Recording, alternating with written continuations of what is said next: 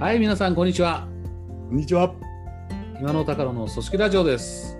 人と組織のエナジャイザーこと今野誠一です。ベンチャーのメンターこと高野真一です。人と組織について二人でざっくばらんに語り合います。どうぞお聞きください。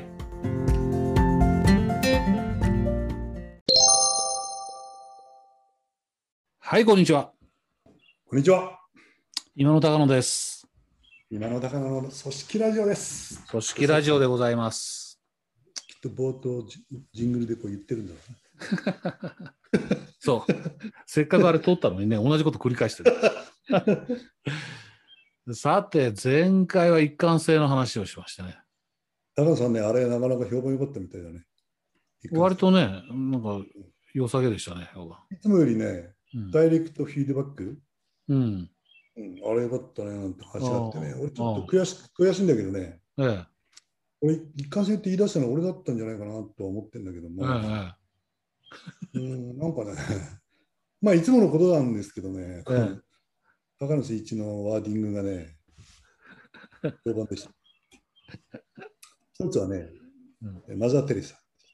アマザー・テレサね、言った言った。はい。い。やー、お家に帰ってね、大事な人を、うん大事にしなさい、しうん家族を大事にしなさいってな、うん世界平和のためにはね。そうん。う、なるほどっていうのとね、あとね、うん死ぬ時にね、うん、高野さんに出会えてよかったと言われたいっていう。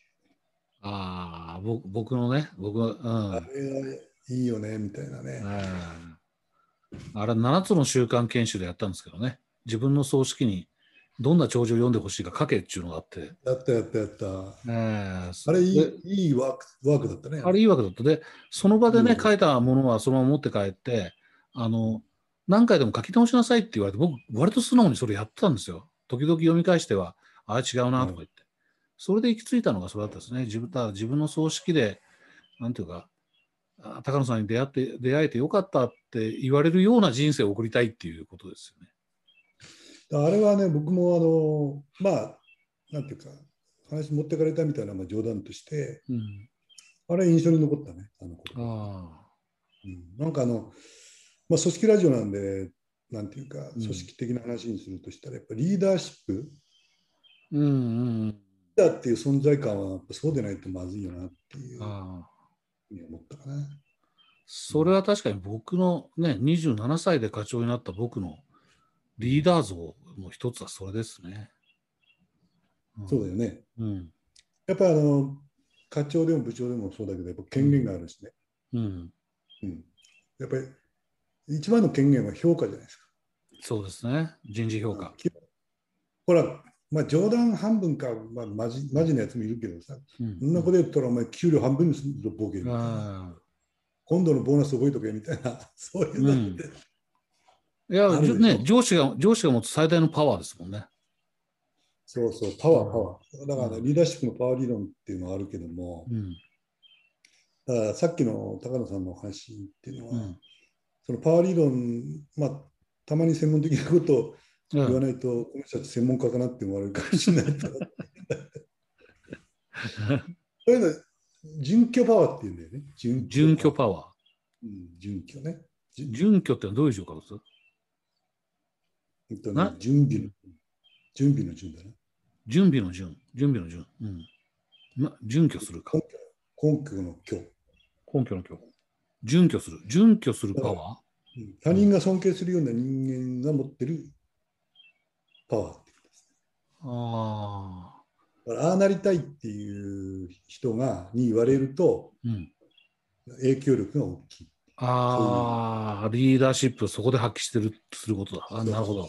うん。だだあんたに言われたくない的なのの逆ですね。うん、ああなりたいと思ってる人から言われると、やろうと思う気、そういう気になると。うんうんたり心が動かされたり行動に導うんくうん準拠パワーだったうんりですね。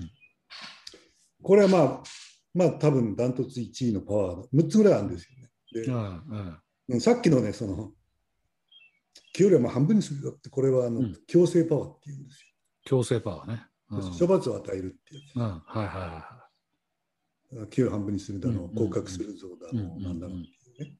い。うん。飛ばしてやるとかいうやつ。そうそうそう。飛ばすぞってやつボーナス、ボーナス弾んでやるぜっていうのはまあ似てるんだけど、その逆なんだけど、報酬パワーっていう。あプラスか。プラスの方で引っ張っていく。褒美をやるって。褒美をやる。報酬パワーね。うん。だこれがあの権限使ってるわけですよね。そうですね。これも権限ですね。うん。だから人間性も減ったくもないっていうか、うんああなりたくてもなりなりたくなくても、うん。権限持ってるから、それ従わざるを得ないみたいな。うん。うん。これはまあだかなりダサいんじゃないですかね。うん。うん。それとあの地位が うん、地位がもともと持ってるパワーを正当パワーっていうらしい。正当パワー。ありますね。そううんそうそう課長が言うんだからみたいなやそうですね。つ。高野さんが言うんだからじゃなくて、課長が言うんだからっていう。はいはいはい。課長の命令だとかね。うん。で、あの、こう、直属でない人から言われても、こう、聞く気しないじゃないですか。はいはいはい。うん。ね、隣の課長から言われても、ちょっとな、うんうんうんあんたが言うことじゃないでしょ、みたいな。うんこういう、その、直属じゃない人から言われるうんのに対して、直属から言われるような場合は、これも、こういうのも正当パワーってうんういうんらしいですまあなるほどなっていうね。うん。まあだから強制パワーと保守パワー出したいんだけど、正当パワーはまあこれはうん。もともとも地位が持ってるもんだからまあしょうがないよね。っていう感じあるある。だ肩書きに頼ってるような人はこの正当パワーを使ってるみたいなそういうことですね。うん。うん。だから6つ全部言ってしまったら聞いてる人も勉強になるかもしれないっていう意味で言えばですね、ええ。もう一つは専門パワー専門パワー。今、うん、専門パワー。専門的な知識？あノウハウ？あ、うん。それから経験？うんうんうんうんこれはまあなんか正解を言うようなことで言うと準拠パワー要するに人間性とかうん。うんねうん。この人についていきたいなっていうか、うんこうなりたいなっていう人が、うん。今度専門パワー、うん専門知識とかノウハウとかうん。うん。経験をこうミックスして言われちゃうと、もうこう、なんていうか、うん。高野様っていう感じじゃないですかね。なるほど。なるほど。で、最後は情報パワーっていうんだって。情報パワー。その人しか知らないような情報を持ってるから、うん、ああ。まあ、専門パワーとちょっとかぶると思うんですよね。情報の格差ですね。んそうです。。昔のあのうん。権限持ってる人ってそうだったじゃないですか。そうですよね。ネットがとか、そのなんていうの、インうん。トラネットがとか、うん。そのそういうのないからさ、こううん。うん経営経営会議の情報も、うん。今だと全社員にバーンってうん議事録が流れるよううなん会社多いと思うけど、んまず課長がもったいぶって伝えるみたいな時代だったんですよね。下手する、ね、下手すると管理職減になってたりなんかして、あ そうそうそうそう。ね、そうすると情報パワーの使い方はこうなりますよね。これ、高野さん、これやっていいですか？まあ、お前には言えないんだけど、ダメだ。そうそうそう。これ言われたらアウトですよ。よね。言っちゃいけないの言って、うん。そのパワーを見せつけることをやったりする、うん。不動不動的なやつがいうん。たりね。人事情なんかそうですよね。人事そうですよね。うん。誰々が偉くなるぞとかうん。言っちゃうと、うん。俺だけが知ってんだみたいうん。な。うん。だから、まあ、ちょっと、なんていうか、も周りくどくなったんですけども、うんこの高野さんが言った死ぬ時に、ね、高野さん出会ってよかったと思われたい。なるほどなって、さっきの、まあ、リーダーシップのパワーで言えばね、うん。パワーとうん。専門パワーで、やっぱ部下に影響を与えるリーダーうん。になり、なったら、多分死ぬ時そう思われるんじゃないですか。そうですね。だから僕、うん、それで言うと、これは合ってるのかな？その、あのね、いつも言うようにベンチャー企業をやっていて、特に管理職育てなきゃいけないっていうのをやってますけど、その時にね、僕よくこういうこと言うんですよ。その、あの、課長、管理職になったら判断するのが一つの仕事の一つになるんだけど、あのね。ええ A か B かっていうのを、やるかやらないかとか、A か B かっていうのを、うん、合理的に答えが出るんだったら判断いらないよねって。おー 100, 100対0だったら判断もちろんいらないし、は90対80 80対20ぐらいだったらね、誰でも決められるってこと？誰そう誰でも決められるでしょ。うんで、管理職が決めるの判断の仕事っていうのは、50対50とか60対40とか、70対30の時に、こっちだって決めることじゃんかと。つまり合理性超えてるってい合理性を超えた判断だ。合理性を超えてるってことは、言葉変えれば理不尽な判断するんだけど、じゃあ理不尽な判断をしてもメンバーがついてきてくれるには何が必要だと思うって考えさせるんですよ。なるほど。ってことは理不尽でもやんなきゃいけない時あるからね。そうです、そうです、そうです。合理的に、合理的、A か B か合理的に答えが出ないという時もあるし、これも明らかに理不尽だと課長思っててもやってもらわなきゃいけない時がある。それでも、やりましょうってついてきてくれるためには、うん、課長、管理職はどんな、うん、ことを身につけてなきゃいけないかっていう問いかけて、うん、で、それには正解があるんですか？まあ、これが正解だっていうことじゃなくて、まあ、状態として、僕僕がよく話すのは、状態としては、やっぱり最後は、あの、もう高野さんが言うならやりましょうっていう感じ。そうだよね。うんうんうん自分の経験で言うとそういう感じですよね。今までのまあ組織ラジオで言えばあれだよね。ええ日頃の信頼関係っていうかね。そうですね。うん信頼ってことでしょうね。うんうん僕、いっぺん言われたことありますね。経営会議出たら、あのバブル崩壊の後始末の仕事で、経営会議に出たら、なんか、どこの部署にもはまらないから、誰もややりますっていう人いなくて、それ、僕のところでやりますよって持って帰ってきたんですよね。で、マネージャー会議で、誰もやらないからこれやるぞって言ったら、もう高野さんの下にいると損だよな、誰もやらない仕事みんな持ってくるもんなとか言って、うん。でもまあ高野さん言うならやろうみたいな話になって、嬉しかったですよね。なるほ、そう言ってくれた時は。僕も、なるほ僕もこの仕事ね、日頃の仕事でもど。あなるほど忙しいのに、貧乏術引いたような感じなわけな。うん、プラスアルファでこれやらせるのどうかなって思いながら持って帰ってきて、そう言ってくれたの嬉しかったですよね。うん。なるほどね。なんかあの、一方でね、うん。その、さっきの準拠パワーとか、その、うん専門パワー、うん。そのいいことばっかりじゃないっていうのがこう、あるよね。うん。うん。うん。うん。で、まあ、それ言わない方が話が、ここで終わった方が分かりやすいのかもしれないんだけど、今思いついたから言うんだけど、なんていうのかな、依存しちゃうっていうのはあるよね。このああ、うんそう。そういう、うん、高野さんだったらこうしてくれるだろうとか、うん。高野さんだったら間違いないとかね、うん。高野さんだったらいいジャッジしてくれるっていうんで、その、なんか下手すると依存度が高くなっちゃって、うんうんうんうん何でも聞聞きにしたりとかさ、うんうんその自律的なことにならなかったりするっていうのは、下手するとあるよね。まあ、やっぱりそこはやっぱりその一方でどうやって、まあ、一方では権限以上やることですよね。うん、うんなるほどなるうん、だから、すべて高野さんが決めることに従うになっちゃっちゃダメですよね。そうだよね。あそうそうあなんてみ自分の頭で考えさせるっていうことは一方でやってないとダメですよね。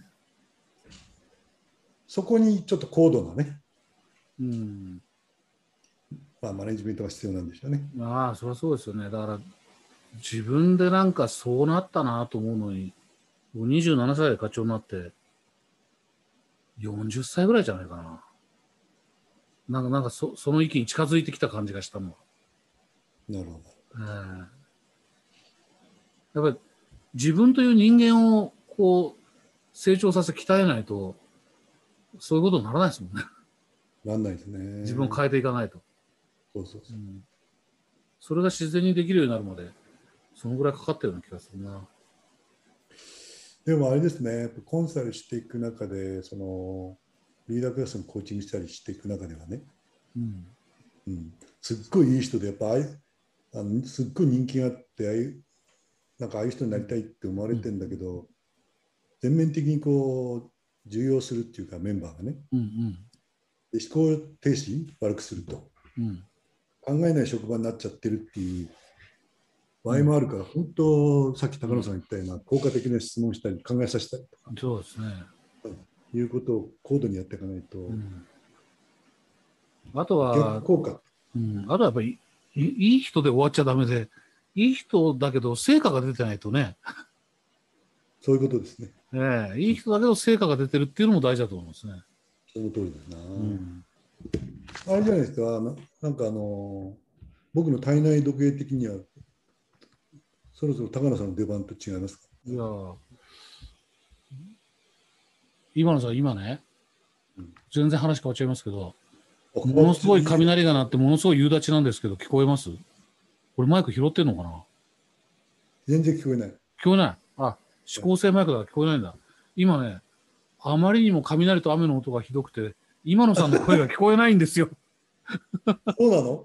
そう。ちょっと待って、ボリューム上げよう。あいやあ、大したこと言ってないから、大丈夫です。カットすればいいだけだった。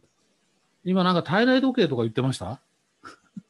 いやいやいや、あの、そろそろ偉人の言葉の出番なんじゃないですかっていう意味のことを言ったって。はい。そろそろ体内時計的には、こう、まとめたらいい感じの時間じゃないのかななるほど。と言ったっていう。ああ、これも僕が、あの、よく、うん若い人たちに、若い人たち、特に、でも、組織とか人事を決めるような権限を持った人たちに言うことはありますね。あの、えー今日の話の準拠パワーっていうあたりに、のことを言ってるんだと思うんですけど、西郷隆盛。来た。あれ、西郷隆盛の言葉だって言われてるけど、本当かな？あの、でも言葉は有名だと思いますよ。あの、えーこうあるものには禄を与えよ。徳あるものには地位を与えよ。はいはいはい。よく言うね。よく言いますよね。だから、こう、業績を上げる力がある人には、お給料、報酬で答えろと。で、地位につける、権力、地位、権力ある地位につける人は、徳のある人を選べたから、準拠パワーが大事だぞって言ってるんですよね、きっとね。なるほどなるほど。さすがですね。なんかあの、うん。今ですね、うん。ええ今雷が聞こえたような気がしました。今鳴ってます？す今すごかった、さっきの。近かった。なんかガガガガっていう敵に聞こえました。ええ聞こえこれ取れてるかな、これちゃんと。いやいやいやいや。そうです。でも、なんかね、でも今日の話の流れで、別に僕、その徳ある人なわけじゃないし、ただやっぱりそそれを目指して生きてきたのは間違い徳徳がある人になろうと思ったわけじゃないけど、まあ、さっき言った通りですよね。こうあ冒頭あった通り、なんか自分の葬式で、あなたと出会えてよかったって言ってもらえるような人生を送ろうっていうのが、なんか、そういうところにつながってるかもしれませんね。まあ、自分が目指してるっていうか、なるほどなるほど。えまあ目指すことが大事ですよね。ー目指すことが大事です。あの、うん本当に徳のある人になれたかどうかなんて死んでからでなきゃ分かんないです。だけど、それを目指してることは大事だと思いますね。リーダーシップとしても。いやいやいや。最後は高森ですね。西郷隆盛ですね。ということで、今日がですね、今野さん、47回、おお、そう、大事なことがあったじゃないですか。そうなんですよ。そうなんですよ。あ今日のは、50回はね、うん、僕らにとってはね、金字塔ですよ。ある意味では。ねもう少なくとも20回はもう把握しばってやろうとか言ってね。これうん、50回は続きましたね。続いたらね、やっぱりね、一休みしたくなりますよね。あそういうことじゃない。そういうことじゃないの。記念イベントをやりましょそうですね。う。はい。50回記念、組織ラジオ50回記念。50回記念公開収録をさせていただきます。すごい。会場は、会場は、えー公開収録の会場は NHK ホールじゃなくて、ズームですね。はい。NHK ホールでもいいですけどね。ズームです。結構会場費高いんですかあれ、NHK ホールって。そうそうでしょうね。貸してくれるのかな？どうなんですかね。いや借り借りないから大丈夫です。心配しなくていいです。借りません。貸してくれる。ゲストをお迎えします。あ、ゲスト。ゲストはですね、ゲストをお迎えしましょうよ。はい。ゲストは、あの、この人しかいない、この人しかいないが、ね、前々からいつか呼ぼう呼ぼうって言ってたから、あそうなんです。この今の、ひらがなで今の高野というユニット名は実を言うと、Facebook で友達にこう募集したんですよね。その中で、えー当選したのが、えーリクルートの柴田さん。柴田則夫さん。僕らより少し後輩ですけどね。でも、はい今やもうリクルートではレジェンドと言われている伝説の人。リクルートの語り部ですよね、今や。えレジェンドってでもいなくなってから使われるんじゃないんですかね。え 今もいるけど使われてる今。もいるんでしょ確かいるな。うんいながらにしてレジェンドになってるわけだすごいね。柴田さんの名付け親である柴田さんをお呼びして、この3人でトーク。いいね。で、これを、これを録音して、えー第50回だか50回でもうどなんか記念で、50回記念放送として、ポッドキャストに出す。はい。じゃあ50回目に彼を呼ぶんですね。そうですね。ぜひ。はい。いうことと、せっかくで収録自体は、おそらく前後合わせても30分か40分で終わっちゃうので、ああ、そうかそうか、そういうことですね。ええ、公開だからみんながズームにそうそう来てますもんね。そうそうそうそう。あの、そのイベントはだから、そういう公開収録もやるんで、それを生で聞きたい人は、あの、こっちへ申し込んでいただくと、最初からこ URL が送られう、て、うんそうそうそう。で、うん公開収録やってるのも聞ける。せっかくそこに集まってるんだったら、その後なんか懇親会みたいなあいいですね。形で。なんならそれ目的でもいいですもんね。うん。都合2時間。うん。くらいでやると、うん、面白いんじゃないかなと思って。わかりました。これね、僕ら2人に柴田君く加えると、さらにこう厚みが増すと思いますんでね、話に。まあ、テーマはじゃあリクルートですね。まあ、出身がね、まあ、3人ともリクルートですからね。僕らがリクルートの話ばっかりしてたり、思い出話にふけってると、このラジオなんかを出したくなるじゃないですか。あそうそうそうそう。だからでそれは、今まで我慢してきたでしょ。うん。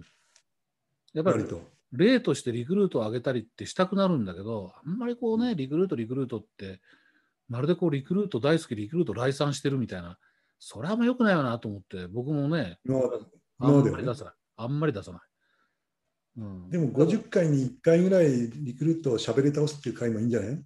そうですね。だからそれこそレジェンド柴田を交えて、なんだろう、なんかわからリクルートのね、心理学的経営とか、こうあるがままに生かす経営とかいろいろ言われてるから、それをね、中に、中の人、最近の流行りで言うと、中の人だったっていうところから、それは一体何なのかっていう話をするのかもしれませんね。結構あれだね、この外のそのリクルートいない人が参考になるように喋んないとね。あそうです、そうです、そうですそうです。いいね、いいね。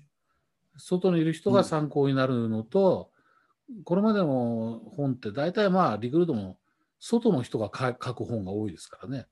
えーそっかそっか。うん、だから中の人が何を感じてどうしてたんだっていううわ、ね、すごいプレッシャーだな、それな。生々しやっべ、俺適当なこと言えなくなってきた。と面白いかなと思いますね。じゃあ、2人中心だな、それは。いえいえ、今の今のさんに喋っておるわけ。はい。じゃあ、あれですか、日にち、公開だからだって日にち決めないとね、あれだよね。ラジオだったらいつでも聞けるけども、そうです、ね。日にちは追ってお知らせですか？それはどうですか？えっ、とね、一応ね、こうやって言いながら、あの、あたもう皆さんもうお気づきでしょうけども、柴田とは連絡を取ってるので、8月17日火曜日、決まってるんですね。8月17日火曜日7時からやろうと。ってことは、この音声が告知第1号ですね。ああ、告知第1号です。ああ、なるほど。17日19時からはい。開けて内容は、内容は今言ったような、あの、公開収録公開収録。ええにも参考参加いただき、えー場合によったらね、その中で質問を受けてもいいですしね。いやいや、どんどんハードル上げんだね、高田 で、後半、あの、それ収録終わったら、懇親会。うわ、質問が、質問ありか。わかりました。